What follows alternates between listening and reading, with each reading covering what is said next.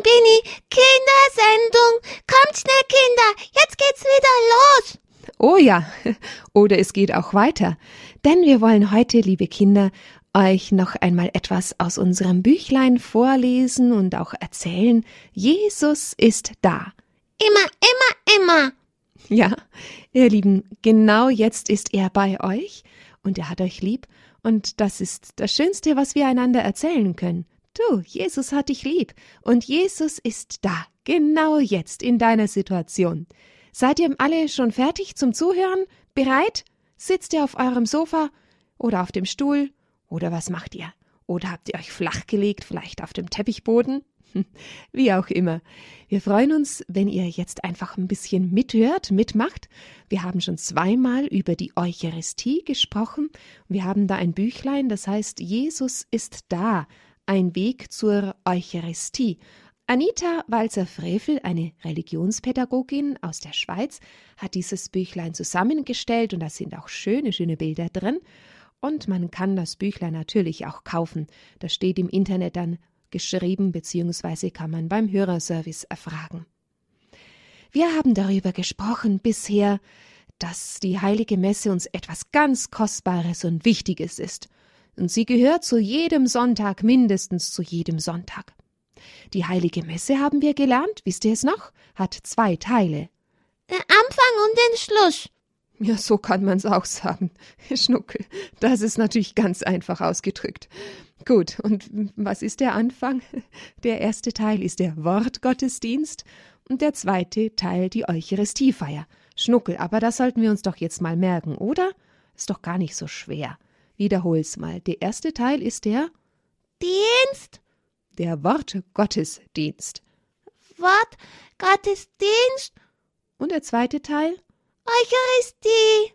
Genau, die Eucharistie, Eucharistiefeier.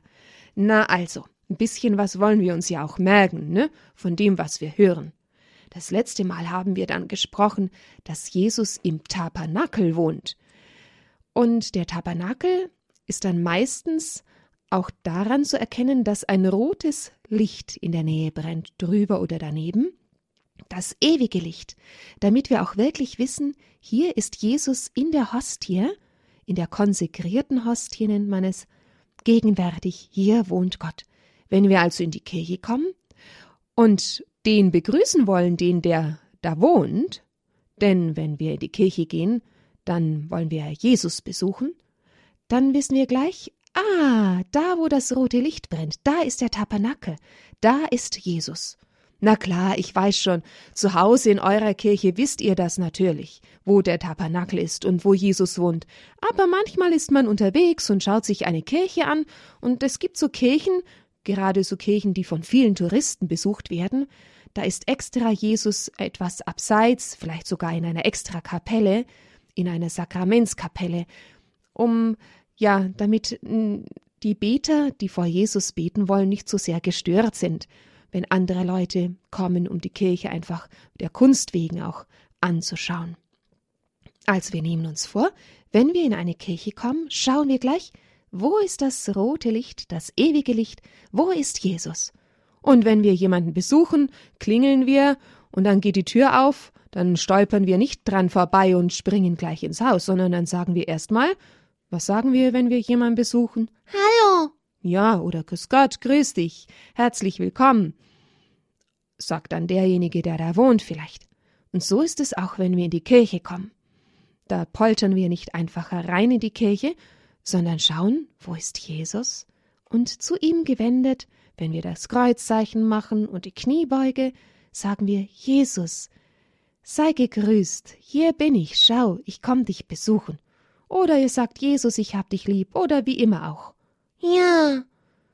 Wir wollen ja mit Gott zusammenleben und er freut sich so sehr, wenn wir zu ihm kommen. Von der Monstranz haben wir noch gesprochen. Ein, ja, ein, wie könnte man das sagen, nicht ein Schaukasten, aber ein Schaugerät, wo in der Mitte, wie eine Blume sieht das eigentlich aus, die Monstranz, ganz aus Gold, und hat einen Stiel, wo der Priester auch die Monstranz halten kann, und oben, wie die Blüte, ist auch alles schön verziert oder auch vergoldet, vielleicht auch mal versilbert, und ganz in der Mitte, da ist ein Glas. Und da ist der Leib Christi befestigt, die Hostie, da schön können wir auf Jesus schauen. Und er soll umgeben sein von lauter Gold, von unserer Liebe soll er umgeben sein. Jesus in unserer Mitte. So, Schnuckel, jetzt haben wir einen Rückblick gehalten. Ganz schön lange. Stimmt. Jetzt wollen wir mal zusehen, dass wir den Kindern auch unsere Geschichte erzählen können, noch ein bisschen weiter überlegen und schauen über die Eucharistie, wo Jesus da ist in der heiligen Kommunion. Und da habe ich jetzt zuerst eine Geschichte. Moment. Von Olivia. Erkläre ich euch kurz zuvor noch etwas? Wir haben ja über die heilige Messe gesprochen. Man sagt auch, wir feiern das Opfer Jesu. Das heißt die Hingabe seines Lebens aus Liebe zu uns. Der Priester setzt das Kreuzesopfer gegenwärtig. So, und jetzt hören wir eine Geschichte, damit wir verstehen, was dann das Wort Opfer bedeuten kann. Opfern bedeutet etwas hingeben, man könnte auch sagen etwas verschenken. Und zwar etwas vom allerliebsten, was man hat. Nicht etwas, was ich sowieso loshaben möchte, sondern das allerliebste und ein echtes Opfer, das kann schmerzen, manchmal sogar stark, weil es ganz tief mit dem Herzen verbunden ist.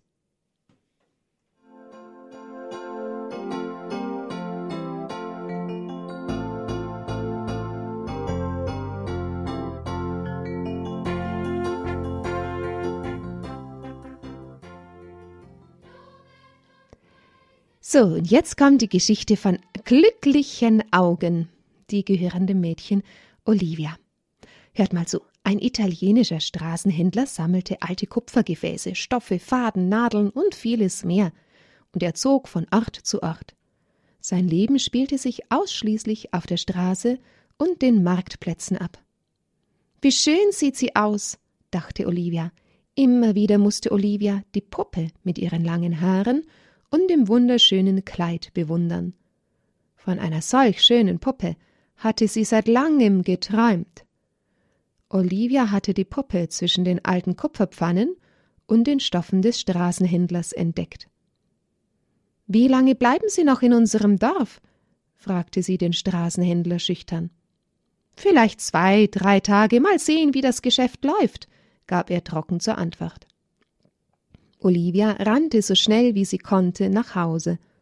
Mama, Mama, bitte gib mir Stoffe, ich brauch sie, ganz viele, bettelte Olivia innig bei der Mutter. Für was brauchst du, kleines Mädchen, denn so viele Stoffe? fragte die Mutter zurück. Die Puppe, weißt du, die wunderschöne Puppe. Ich muss dem Straßenhändler viele Stoffe dafür bringen. Olivia bettelte hartnäckig, und mit vier Stoffstückchen rannte sie zum Händler zurück. Ihm war das zu wenig. Wieder eilte Olivia nach Hause und bestürmte ihre Mama. Mit dem wertvollen kupfernen Wasserbehälter, den die Mutter so gerne benutzte, kehrte Olivia zum Straßenhändler zurück. Es war ihm immer noch nicht genug. Olivia war so verliebt in die Puppe. Sie wollte alles dafür geben. Nochmals kramte Olivia seltene Dinge zusammen und überreichte sie dem Straßenhändler. Endlich war er zufrieden und gab ihr die Puppe. Olivia dachte, jetzt ist bald Weihnachten. Etwas Schöneres könnte ich gar nicht erhalten. Oh, mein großer Wunsch ist erfüllt worden. Weihnachten, die Puppe, Olivia war überglücklich. Am Festtag der drei Könige war es der Pfarrer, der bettelte. Von jedem Kind im Dorf wünschte er sich ein kleines Opfer. Kinder, versucht heute, etwas, das euch lieb und auch wertvoll ist, zu verschenken, hörte Olivia ihn im Religionsunterricht sagen. Die Puppe. Auf keinen Fall. Die kann ich nicht verschenken, dachte sie. Mama und Carlo, der Bruder von Olivia, saßen traurig am Tisch. Die Mama von Francesca und Giuseppe ist gestorben, berichtete Carlo. Hätten wir doch mehr mit ihnen gespielt, jammerte Olivia. Giuseppe war so arm, der hatte nie etwas zum Spielen, meinte Carlo traurig. Olivia ging auf ihr Zimmer. Tränen schossen ihr in die Augen. Ganz fest drückte sie ihr Lieblingsspielzeug an sich. Wie viele Male bin ich für sie zum Straßenhändler gerannt. Was habe ich ihm alles dafür gebracht? Sie gehört jetzt zu mir, dachte sie wehmütig. Dann hörte Olivia wieder die Stimme des Pfarrers. Etwas, das euch lieb ist, das wertvoll ist. Ein Opfer bringen. Olivia erhob sich, wickelte die Puppe sorgfältig in ein Tuch. Ihr Herz war schwer und traurig. Sie ging in ihrem Zimmer auf und ab. Die Puppe drückte sie fest an sich, wie eine Mutter ihr Kind. Ihr Entschluss war gefällt. Francesca öffnete ihr die Tür. Ohne Worte streckte Olivia ihr die Puppe entgegen. Und hier endet die Geschichte beinahe. Olivia ist inzwischen eine erwachsene Frau. Das Leben verlangte noch viele Opfer von ihr, auch ganz schwere. Heute bin ich glücklich über dieses große Opfer, das ich als Kind gebracht habe, denn ich sehe immer noch die strahlenden Augen von Francesca, als sie die Puppe aus dem Tuch wickelte, sagt sie. Tja, und stellt euch vor, und da gibt es einen Vater, der opfert für uns alle seinen Sohn. Das ist wohl das größte Opfer.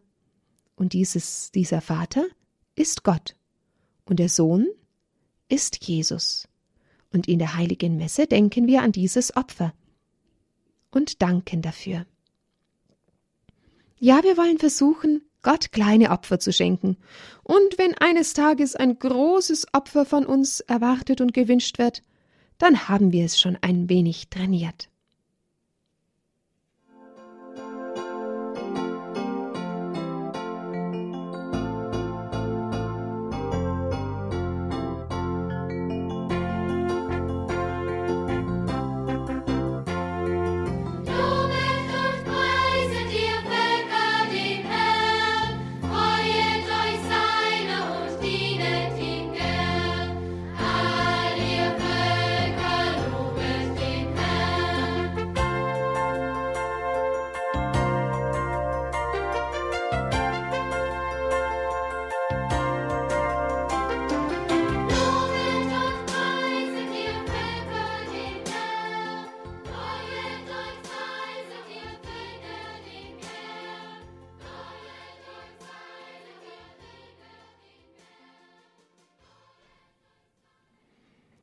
Habt ihr euch vielleicht auch schon mal gefragt, liebe Kinder, was es bedeutet, wenn in der heiligen Messe ein Gebet gesprochen wird, in welchem ein Lamm vorkommt?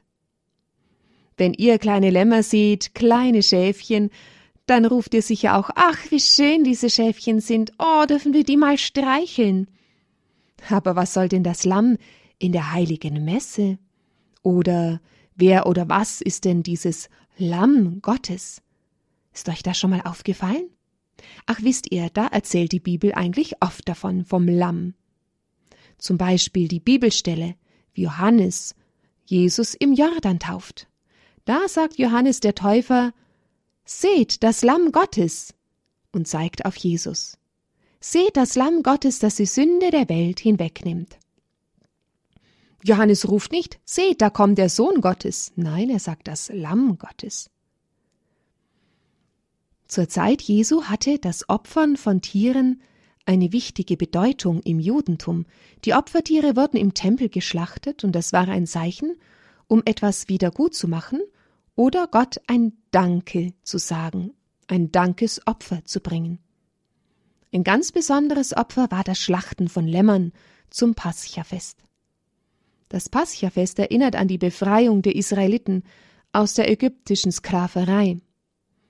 Einmal im Jahr, beim ersten Frühlingsvollmond, brachte jede Familie ein Lamm zum Tempel, das dort geschlachtet wurde. Sie priesen und lobten Gott für ihre Befreiung aus der ägyptischen Gefangenschaft. Während eines solchen Paschafestes, genau zur Stunde, an der im Tempel das Schlachten der Lämmer begann, wurde auf einem Hügel neben dem Tempel ein Kreuz errichtet. Ein Unschuldiger wurde getötet, wie ein Opferlamm. Er opferte sein Blut für die Befreiung unserer Sünden, die uns gefangen halten. Merkst du, von wem hier die Rede ist? Seht das Lamm Gottes, das die Sünde der Welt hinwegnimmt. Hier ist Jesus gemeint. Jesus möchte für dich wie ein Lamm sein. Welche Eigenschaften passen deiner Meinung nach am besten zu einem Lamm? Hier in unserem Heft, da stehen ein paar Eigenschaften. Und überlegt mal, welche euch am besten gefallen. Beziehungsweise passen diese Eigenschaften denn nicht auch zu Jesus? Hm, ein Lamm ist fein. Ein Lamm ist lieb. Und weich. Ja, Schnucke, genau, sag du auch was. Wie ist ein Lamm noch? Wie, welche Farbe hat es? Weiß. Gut, genau. Ein Lamm ist zart, unschuldig, scheu, sanft und leise und geduldig. Hm. Habt ihr schon mal so Bilder gesehen, wie Jesus das Lamm auf seinen Schultern trägt, der gute Hirte? Sein Lämmchen? Eigentlich muss es doch richtig schön sein, ein Lämmlein mal ganz fest an sich zu schmiegen. Hattet ihr da schon mal die Möglichkeit dazu? Und möchtest du das auch? So nahe will Jesus dir sein, so wie ein Lamm, das du an dich drückst, zu dem du sagst, komm, ich möchte ganz nah dich bei mir haben. Und sicher kennt ihr auch diese Lieder, die oft dann vor der heiligen Kommunion gesungen werden, zum Lamm Gottes.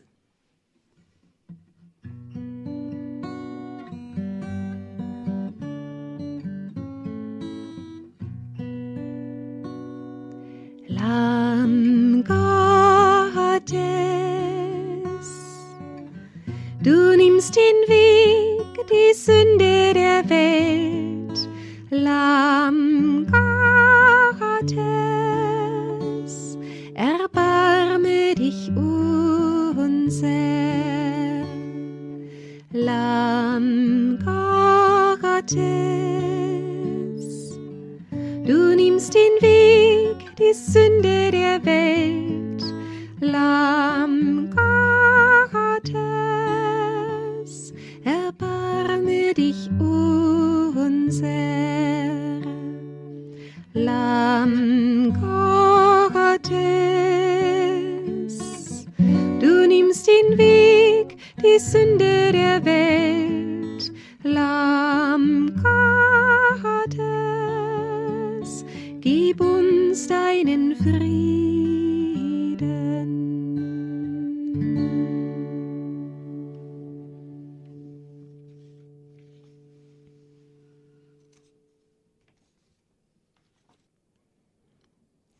Und jetzt möchte ich euch zum Abschluss nochmal eine Geschichte erzählen. Da geht es auch um Jesus in der Eucharistie, und zwar um Jesus, wie er in der Monstranz ein Wunder tut. Von der Monstranz haben wir das letzte Mal gesprochen. Zu Beginn der Sendung habe ich es euch nochmal erklärt. Das goldene Gefäß, wo Jesus in der Hostie einen Platz hat und wo wir ihn anbeten können. Die Erzählung geht zurück in das Jahr 1806. Oh, das ist wirklich jetzt schon 200 Jahre her und länger noch. Und da regnet es ganz heftig am Rossberg. Das ist in der Schweiz, in der Mitte der Schweiz. Und es geschah so, dass sich ganz viele Steine vom Rossberg gelöst haben. Sie donnern mit unbeschreiblicher Gewalt über Wälder, Almen, Bauernhöfe, Viehställe. Der See wird dadurch zu einer Flutwelle und Gebäude, Straßen um den See werden fortgerissen. Viele Menschen müssen sterben, die Häuser, die Ställe und die Kirchen werden zerstört. Es war eine der größten Naturkatastrophen der Schweiz. Da könnt ihr euch vorstellen, dass die Menschen um den Rossberg Angst hatten, dass das sich nochmal wiederholen könnte. Und tatsächlich kommt die Angst erst recht wieder, als in einem Winter hinter dem Dorf, das am Fuß des Rossbergs liegt, der Erdbogen langsam zu rutschen beginnt, und es drohen riesige Steinmassen, die Gegend erneut zu verschütten. Und es ist unmöglich, die bevorstehende Katastrophe aufzuhalten. Und in dieser Not beginnen die Bewohner, all ihr Vertrauen auf Gott zu setzen. Es regnet in Strömen, doch der damalige Pfarrer trägt die Monstranz mit dem Allerheiligsten in einer Bittprozession zusammen mit den Dorfbewohnern betend bis zur gefährlichsten Stelle, wo er den Rossberg segnet. Alle sehen gebannt zum Berg. Plötzlich wird es ruhig. Der Berg gehorcht und kommt augenblicklich zum Stillstand. Ein Segenswunder ist dank der Monstranz geschehen. Die Bewohner von dort kehren beruhigt in ihre Häuser zurück. Die Gefahr war vorüber. Seit diesem Sonntag, als der Pfarrer das Bergmassiv vertrauensvoll mit dem Allerheiligsten, also mit Jesus, gesegnet hatte, regte sich der Berg nie mehr.